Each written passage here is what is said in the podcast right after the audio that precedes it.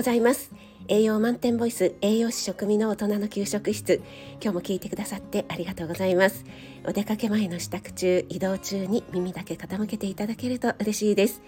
YouTube、インスタ、Twitter もやってますのでそちらの方もよろしくお願いします。はい、今日は勉強すると痩せるのか？ということでちょっとお話ししてみたいと思います。皆さんもねあの頭をよく使うと動い全然動いてもいないのにすごくお腹が減ったっていうような経験ありませんか？実は脳はとっても食いしん坊なんです。体重のわずか2%ほどしか重量がないんですけどもこの脳が消費するエネルギー量っていうのは全身のですね20%から25%にも達すると言われています。これねすごいですよね。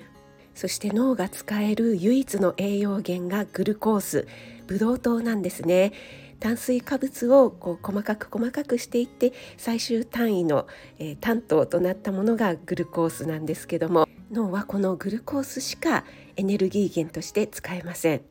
これは私の実体験なんですが試験に向けてね、えー、ご飯とかパンっていうね炭水化物をちょっとずつ増やしていったんですね。意図的に増やしたっていうのもあるんですけども体がすごく欲するっていうのもありましてやっぱりとってもお腹がすくんですよね頭を使っているとね。はい。なのでね体重が1キロ弱増えたんですね、まあ、あまり動かなくて糖質をとっているからだと思うんですけどもまあそうですね5 500g から 800g ぐらいですかね、まあ、許容範囲だなと思って、え増えたり減ったりしていたんですけども試験の国試の前日の夜に体重を測りましてそれから昨日国試が終わってから夜ね体重を測ったらですねなんと1キロ痩せてたんですね。行き帰りで歩いたりもしましたけどもほぼね電車に乗ってましたし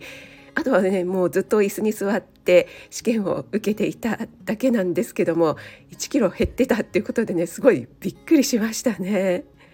低血糖にならないようにということで朝食もしっかり食べていきましたし、えー、試験会場に着いてからウィーダインゼリーみたいなねものも飲んでから挑みましたしあとねお昼もしっかり食べたんですけどねいやすごいですねめちゃくちゃ脳がエネルギー使いましたね。はい。ということで、えー、頭を使うとダイエットになるよという話ではありませんよ。皆さん勉強される時はしっかりエネルギーもとってくださいね。脳はとっても食いしん坊なのでエネルギーがなくなると朦朧としてきて頭が回らなくなってきますよ。というお話でした。2月最終日ですね。今日も素敵な一日となりますように気をつけていってらっしゃい。